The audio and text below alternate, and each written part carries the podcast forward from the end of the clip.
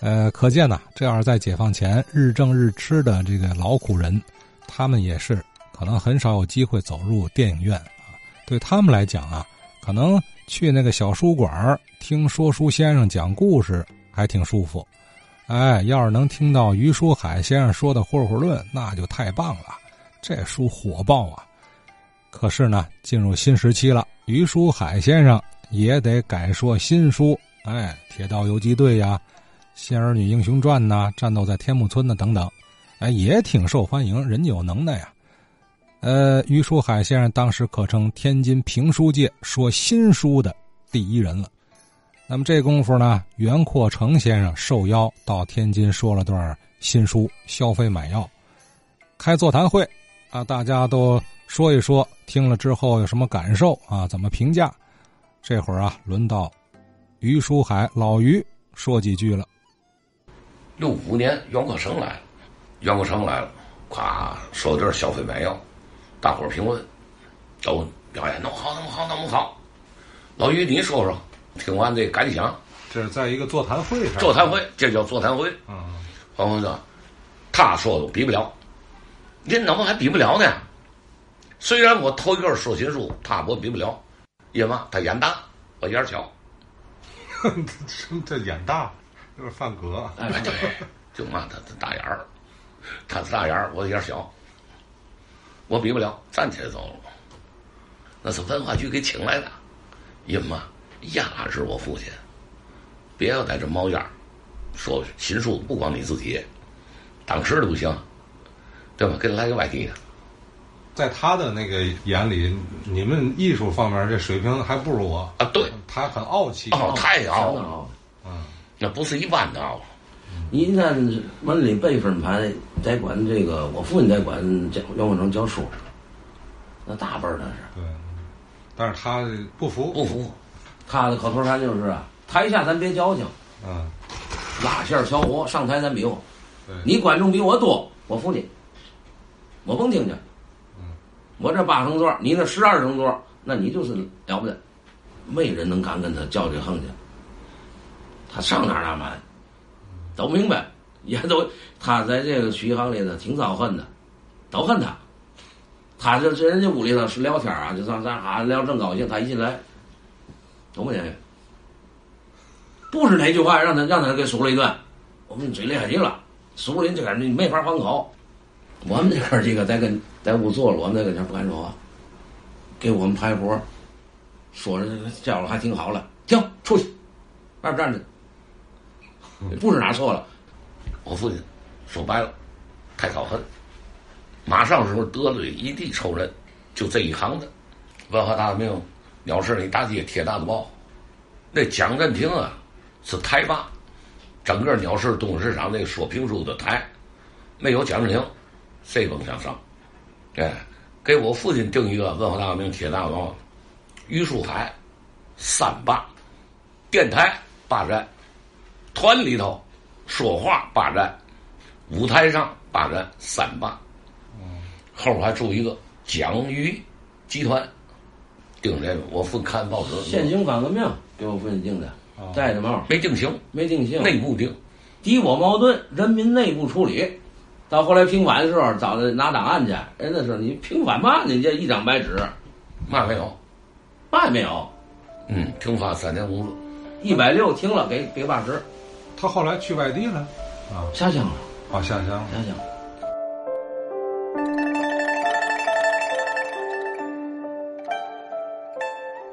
书画值班员把李建国的门拉开了，请科长入到里面，把门关好，窗帘板给他挂上。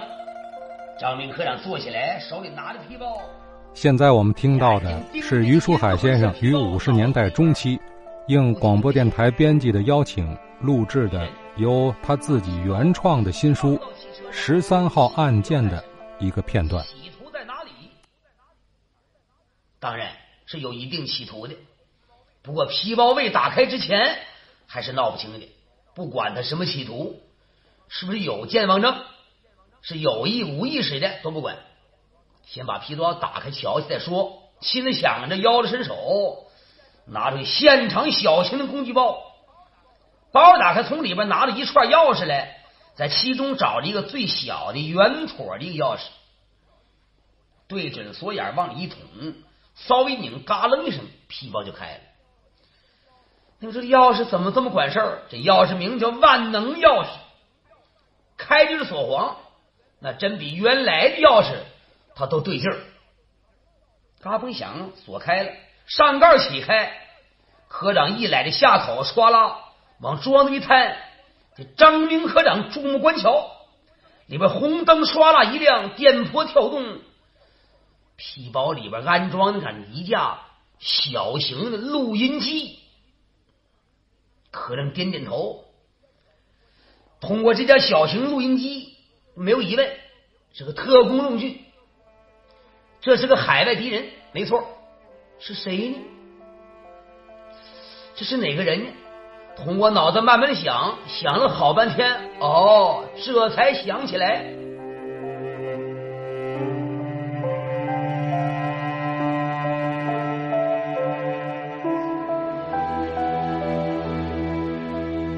我父亲上七九年开始上地，上地之前呢，在那个三江花园在那撂地，说三峡五义，我从那时开始跟地经书去。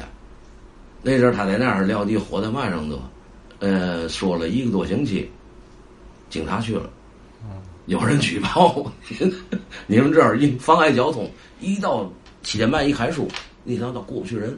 三角花园本来在道下头，那个人已经站到上面来了，啊，都是人，人家下下班过来过去，甭想过去，给带派出所去了。你这干嘛地？我们说我哪儿原来红件剧团的，又给当文化局打电话。查呀，找到黄文直，黄文直说一没错，这是我们团演员，呃，下乡受迫害怎么着回来了，还没落实了，这才算完。从那儿出来以后，给找的就是红桥区文化馆，北大关桥、新华桥旁边一下桥那儿，那个座是二百二百三十多人的院子，你上那儿去吧。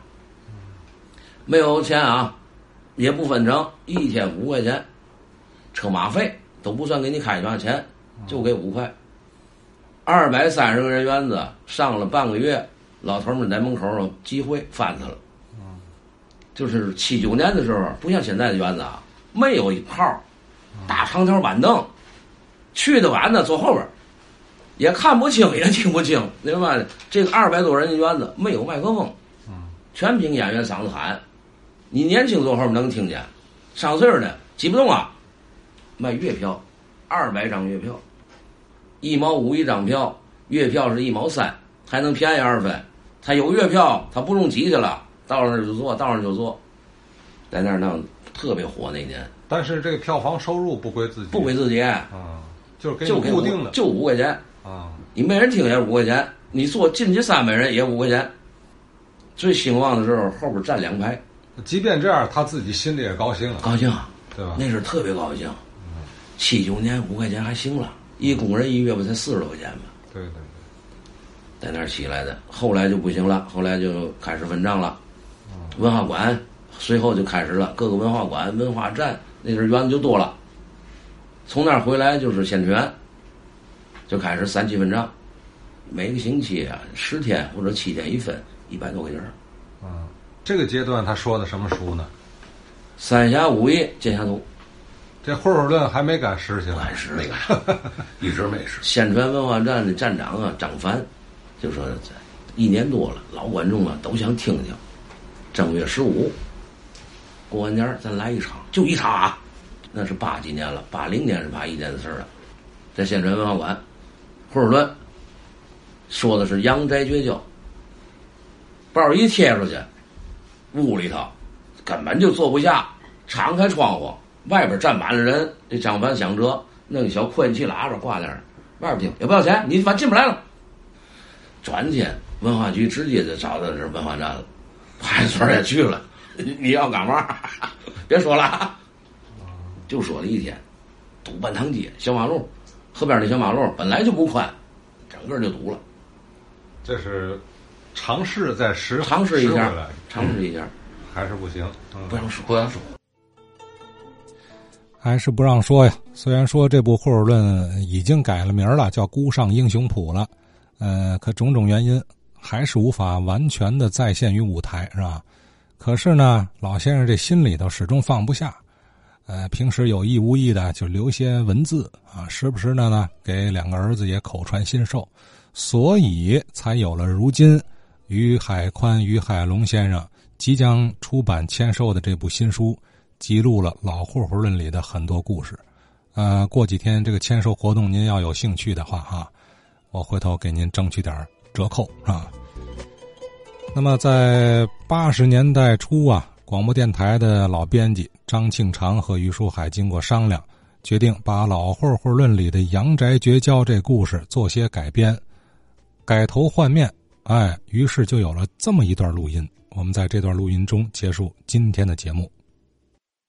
这段故事是天津当地的掌故，明朝永乐二年建成的，到了清朝啊。光绪二十六年，拆除了，没成了。可不过人们叫啊，还是俗语说城里呀，城外。咱们今天说件事儿，就出在清朝的末年，光绪二十七八年上，城呢已经没有了。可人习惯还说上城里去一趟，或者说上城外去一趟，北门里、北门外还这么说。当时咱们天津卫这个地方。没有消防队这么大地方，河东水西，关上关下，城里城外，这个全城占面积九里二分地，光说是城圈那么这九里二分地里头有多少户人家呢？买卖铺户，四乡八镇，一旦您走水起了火了怎么办？他没有消防队，当时啊，有救火的火会，开始第一个发起人，这人姓曹。叫曹克明，这是火会的董事。当时火会不算太多，后来慢慢的越兴越多了。光说火会、水局，四十八家；水会呢，三十五家，有这么多人。那么这一个火会或者一个水局，他们有多少人？这人没准儿。有的水局啊，有个四十口子、五十口子的。也有的水局呢，有个三十位、二十位的，这些个人都不吃工钱，也不拿月钱，这叫玩会。